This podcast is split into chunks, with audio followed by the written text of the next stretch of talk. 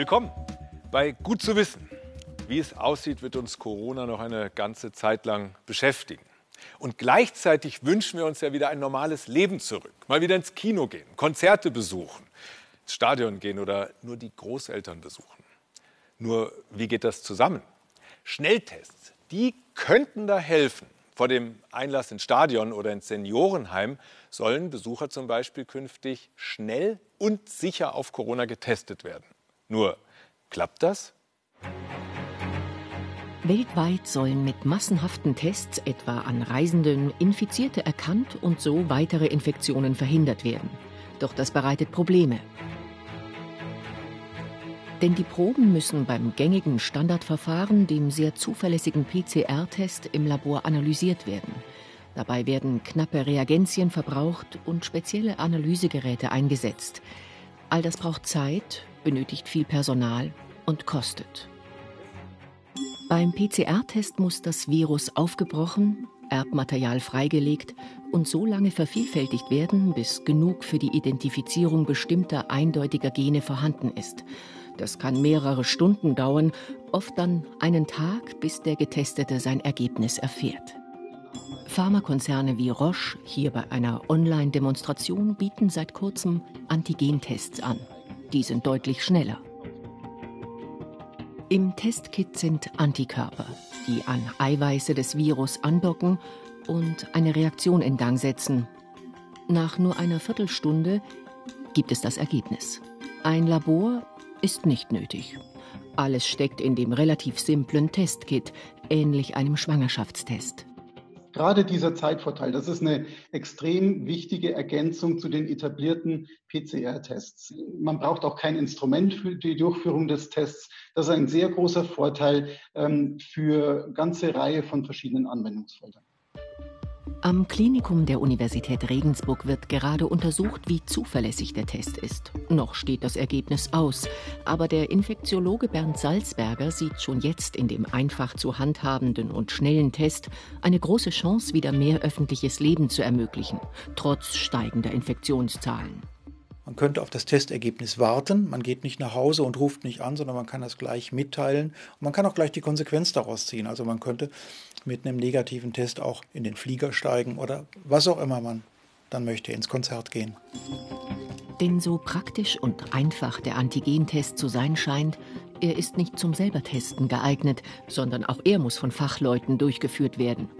Denn auch hier muss ein Abstrich gemacht werden und da kann leicht was schiefgehen. Er muss ausreichend Virusmaterial an der Rachenwand quasi abkratzen, am besten tief durch die Nase. Bei wie viel Virus schlägt er an und wie gut muss ich den Abstrich machen, damit er anspricht? Also ich würde diesen Test erst wirklich einsetzen, wenn ich Daten aus einer realen Situation gesehen habe, wo man den tatsächlich in einer realen Untersuchungssituation eingesetzt hat. Der Hersteller nennt den Antigentest zuverlässig. Ein Beispiel. Wenn von 10.000 Personen 100 infiziert sind, erkennt er laut Hersteller 97 Infizierte, die dann isoliert werden können. Allerdings drei Infizierte erkennt der Test nicht. Von den verbliebenen 9900 werden korrekt 9868 als gesund erkannt, aber 32 als infiziert, obwohl sie es gar nicht sind, also falsch positiv. Das könnte dazu führen, dass dem Test nicht vertraut wird. Nach dem Abstrich, der ungefährlich, aber unangenehm ist, ja unangenehm sein muss, um genügend Virusmaterial zu erwischen, erfolgt die Analyse. Der Tupfer wird in eine Flüssigkeit getunkt und darin geschwenkt. Anschließend daraus mittels eines Stopfen eine Pipette gebastelt und drei Tropfen auf das eigentliche Testkit gegeben. Nach 15 Minuten Analyse im Kit gibt es das Ergebnis. Die meisten Antigentests, das gilt auch für andere Antigentests, zum Beispiel für die Influenza, sind gut, wenn viel Material da ist, viel Virusmaterial da ist. Die viel, viel schwierigere Frage ist, ist dieser Test tatsächlich bei allen Menschen zuverlässig, die infektiös sind. Das ist ja das eigentlich Wichtige. Wir wissen, dass es auch Menschen gibt, die nach einer Infektion noch ein bisschen Virus im Rachen haben, die stecken aber kaum mehr an. Wenn der Test bei diesen Menschen kein positives Ergebnis zeigt, dann tut das nicht weh. Der Antigentest bietet also eine Chance, wenn weitere Untersuchungen seine Zuverlässigkeit bestätigen. Seit ziemlich genau 50 Jahren gibt es den Nationalpark Bayerischer Wald. Gründungsdatum war der 7. Oktober 1970. Jahr für Jahr kommen inzwischen rund 1,3 Millionen Menschen dorthin, um die unberührte Natur zu erleben. Doch diese Natürlichkeit, die musste hart erkämpft werden. 150 Jahre lang haben Glasindustrie und Forstwirtschaft den bayerischen Wald geprägt.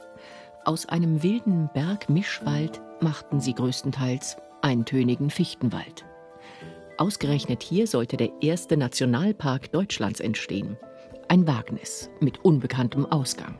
Denn niemand wusste, wie man aus so einem Wirtschaftswald wieder einen Urwald machen kann.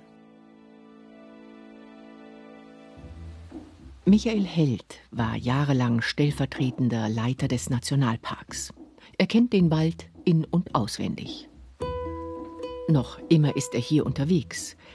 Als Forstwissenschaftler und gebürtiger Freijunge hat er auch die Anfänge des Nationalparks sehr genau verfolgt.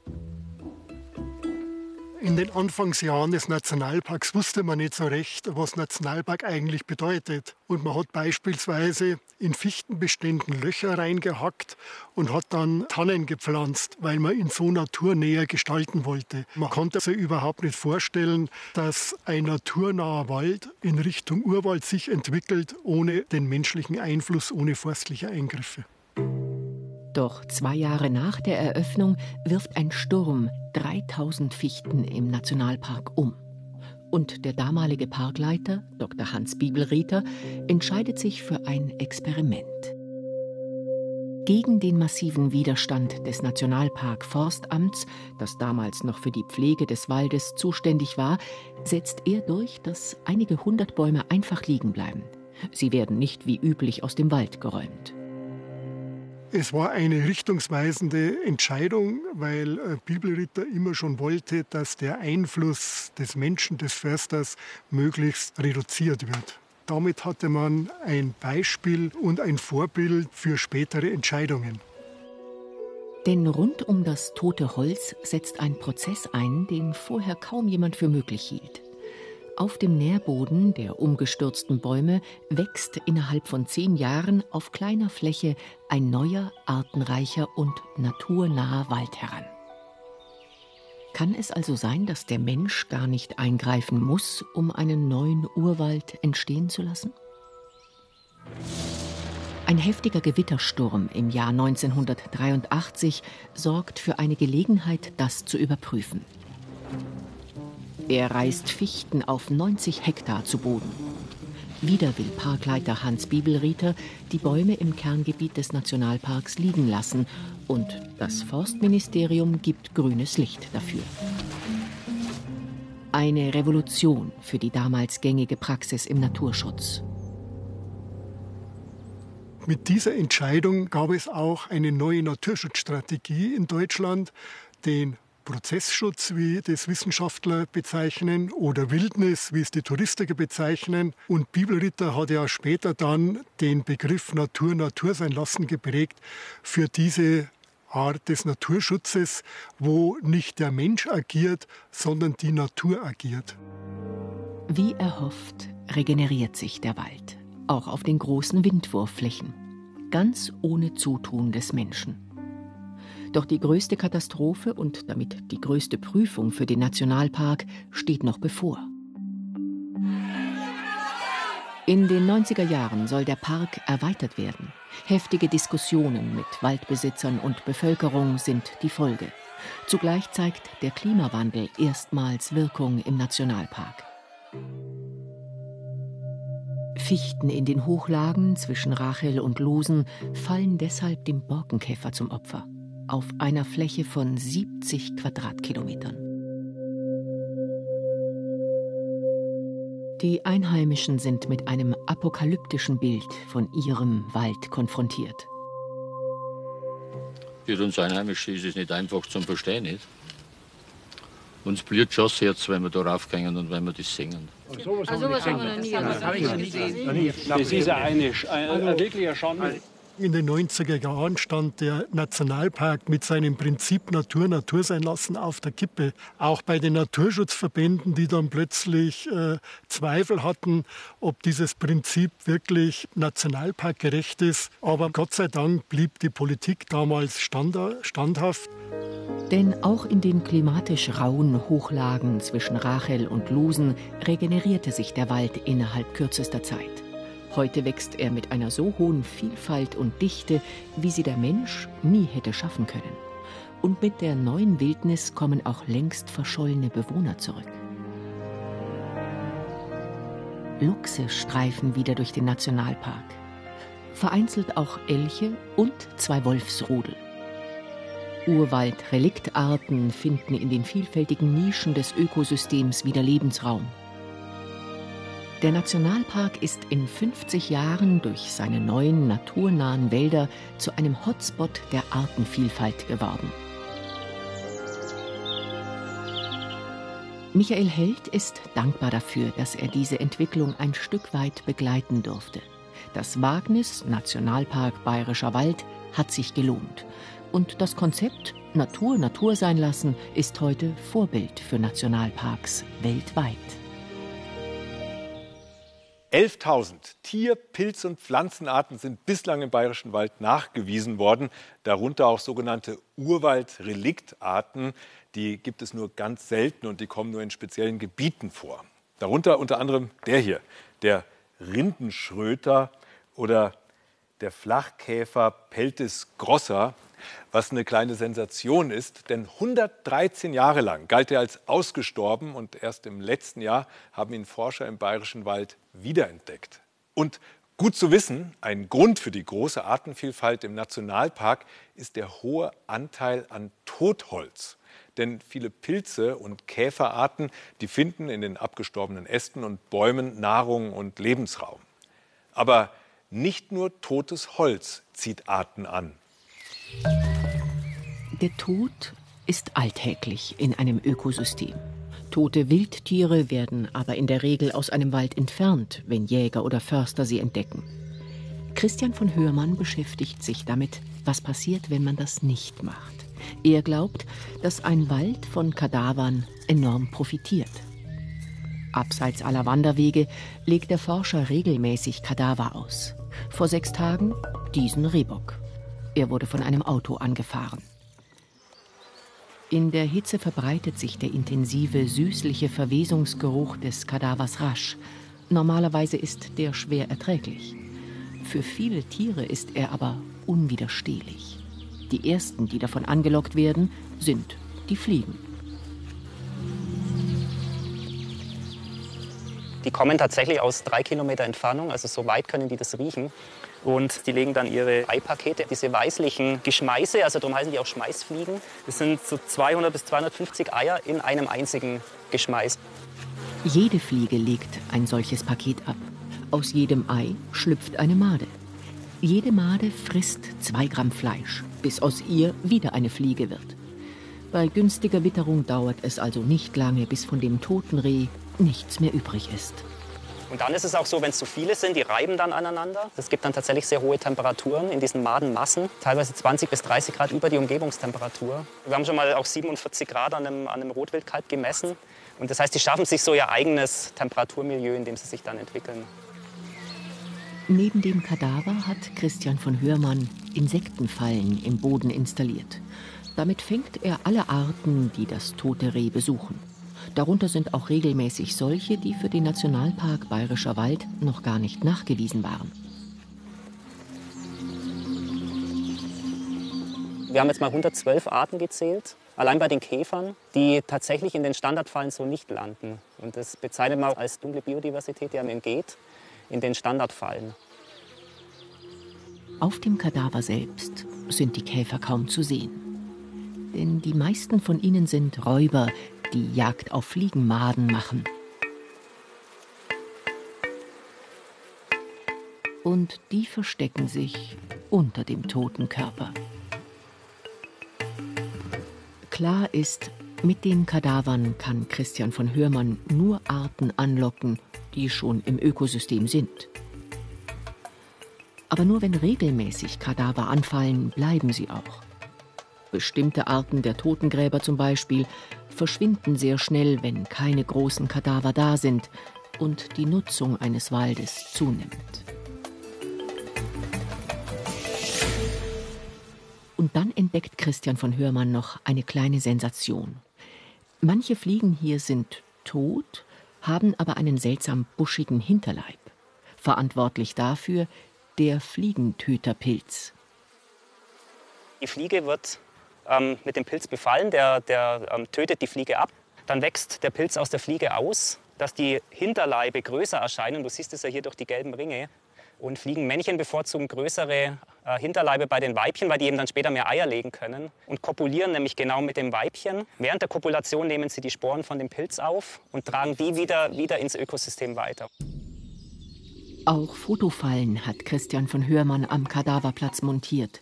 Und die offenbaren, wer außer den Insekten noch alles an den toten Tieren frisst und von ihnen profitiert. Der Luchs ist ein regelmäßiger Besucher an den Kadavern, ebenso wie der Wolf oder Wildschweine. Auch Vögel kommen, um Käfer oder Maden zu fressen. Kolkraben sind auch am Fleisch selbst interessiert. Greifvögel natürlich auch. Allein von diesen äh, großen Aasfressern, die wir jetzt hier gesehen haben, haben wir allein 18 Arten am Kadaver. Und man sieht eben, wenn man die Gesamtschau hat mit, mit den Insektenarten zusammen, dass es ein unglaublicher Nährstoffimpuls ist für das Ökosystem. Also es ist tatsächlich so, der, der Baum, der hier liegen bleibt, ist extrem wichtig, eine extrem wichtige Ressource über, über sehr lange Zeit. Der Kadaver ist eine extrem wichtige Ressource über kurze Zeiträume, der aber immer wieder anfällt. Und äh, somit profitiert tatsächlich das ganze System davon. Genau wie das Totholz spendet also auch ein Kadaver mit seinen Nährstoffen neues Leben. Er ist ein wichtiger Teil für ein vielfältiges Ökosystem. Wie findet man eigentlich heraus, wie viele Tiere, Pflanzen und Pilze in so einem großen Ökosystem vorkommen? Hier auf so einem kleinen Stück Waldboden, da kann man ja quasi noch zählen. Aber draußen im Wald auf knapp 24.000 Hektar, da arbeitet man zum Beispiel mit Insektenfallen. Doch die erfassen immer nur punktuell einen Teil der Arten, was dann wiederum auf die Gesamtfläche hochgerechnet werden muss. Und wer dann im Auge behalten will, wie sich ein Ökosystem über die Jahre verändert, der muss solche und andere Untersuchungen immer wieder und wieder durchführen. Wie sensationell praktisch wäre es doch, die gesamte Artenvielfalt eines Ökosystems mit einer einzigen Messung zu erfassen.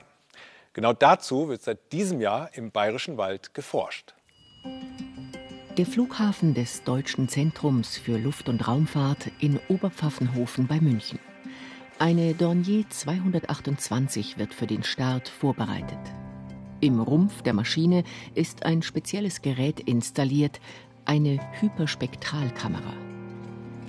Damit wollen Ökologen versuchen, die Artenvielfalt von ganzen Ökosystemen zu erfassen. Und zwar ganz einfach aus der Luft.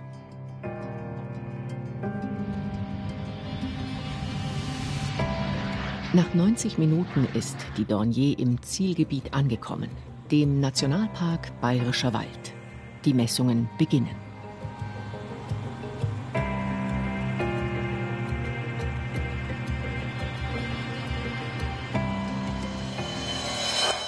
Die Hyperspektralkamera fängt dabei das Licht und andere elektromagnetische Strahlung ein, die der Wald unter ihr reflektiert. Im Prinzip wie ein Fotoapparat. Allerdings verarbeitet der nur das sichtbare Licht und nur auf drei verschiedenen Kanälen. Rot, Grün und Blau. Die Hyperspektralkamera erfasst ein viel größeres Spektrum, aufgeteilt in 250 Kanäle. Die abgebildeten Oberflächen ergeben so, je nach Eigenschaften, bestimmte Muster in den Spektren. Aufgenommen von Flugzeugen oder Satelliten lässt sich anhand solcher Bilder schon heute feststellen, wie viel Chlorophyll oder Wasser in den Blättern eines Waldes steckt oder ob der Wald von Schädlingen befallen ist. Aber die Wissenschaftler wollen mehr. Ein internationales Forschungsprojekt im Nationalpark Bayerischer Wald soll dabei helfen. Ziel des Projektes ist es, die Artenvielfalt am Boden zu erfassen und dann zu untersuchen, inwieweit die Reflexion des Sonnenlichtes diese Artenvielfalt auf dem Boden widerspiegelt, weil das uns die Möglichkeit geben würde, Artenvielfalt aus dem Weltall zu kartieren. Dafür müssen die Biologinnen aus den Niederlanden, Frankreich, China und Australien aber großen Aufwand betreiben. Zuerst geht es darum, möglichst alle Organismen aufzuspüren, die hier leben. Und zwar mit Bodenproben. Im Boden stecken unzählige Bakterien, andere Mikroorganismen und Pilze. Auch Schnecken, Insekten, Spinnen und viele weitere Tiere hinterlassen ihre Spuren im Boden, und zwar in Form von DNA. Diese Spuren können dann im Labor mit gentechnischen Methoden analysiert werden. So ist es möglich, innerhalb von wenigen Monaten alle Organismen zu identifizieren, die hier leben. Vor allem auch Mikroorganismen.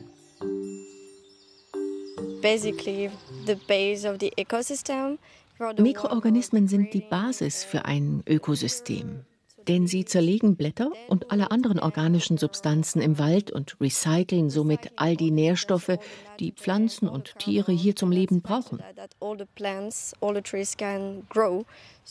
Wenn wir wissen und verstehen, welche Mikroorganismen hier wirken und wichtig sind, können wir künftig den Zustand eines Ökosystems einschätzen.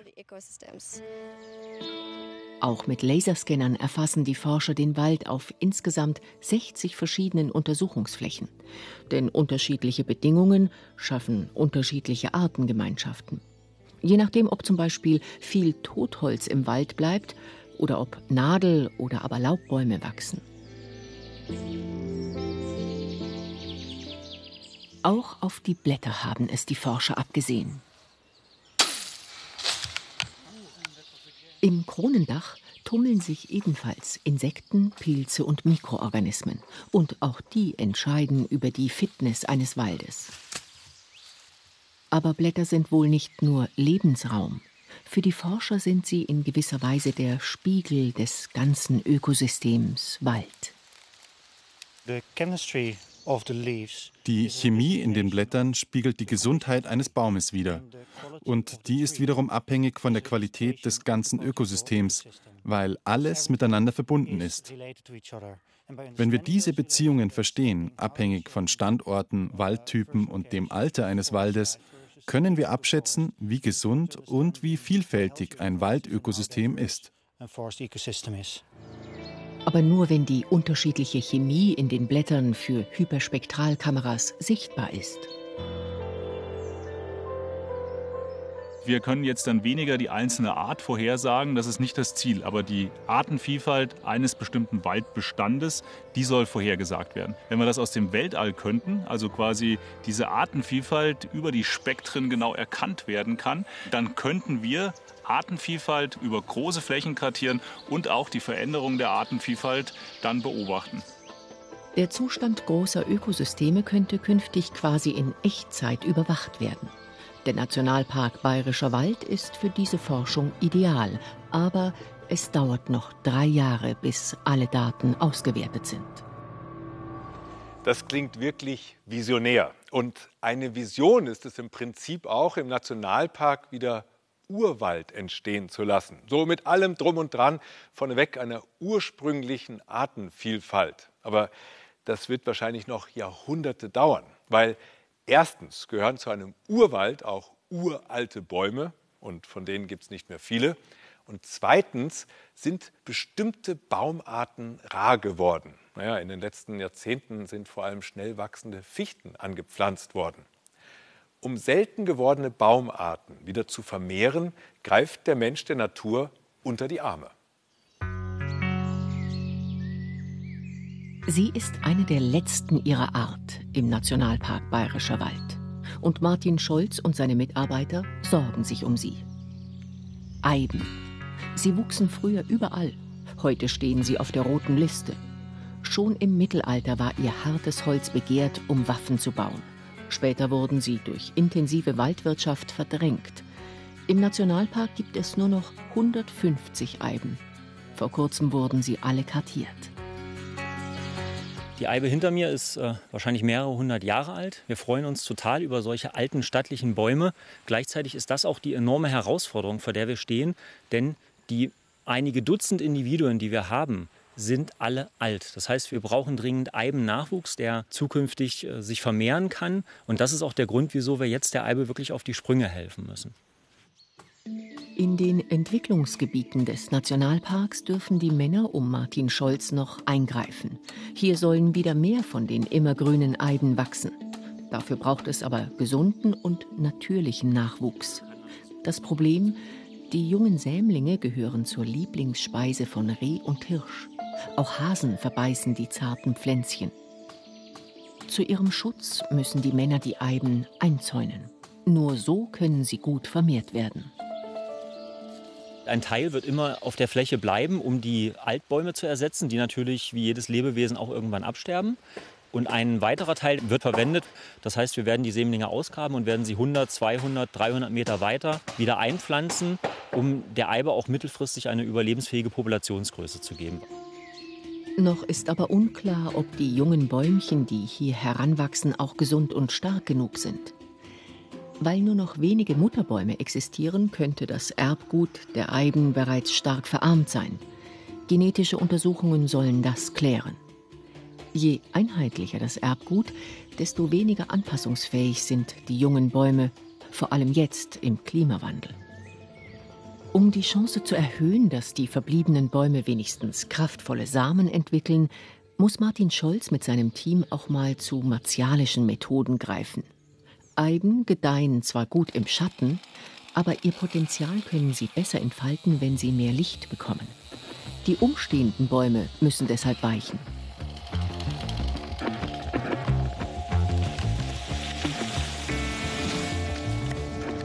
Dadurch, so hofft Martin Scholz, werden die Mutterbäume mehr und auch gesündere Früchte tragen. Die könnten dann sogar gezielt geerntet werden, um ihre Samen zu jungen Bäumen heranzuziehen. Viel Aufwand, um die Eibe im Nationalpark wieder zu verbreiten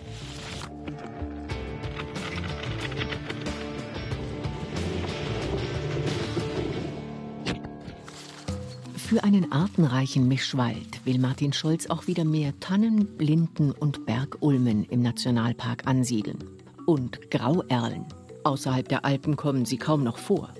Zum Glück ist ihre Vermehrung aber nicht so kompliziert. Bei den Eiben dagegen drängt die Zeit. Wenn wir das nicht schaffen, das in Gang zu kriegen, dann wird die jetzige Eibenpopulation im Nationalpark Bayerischer Wald in Jahrzehnten oder Jahrhunderten schlichtweg erloschen sein.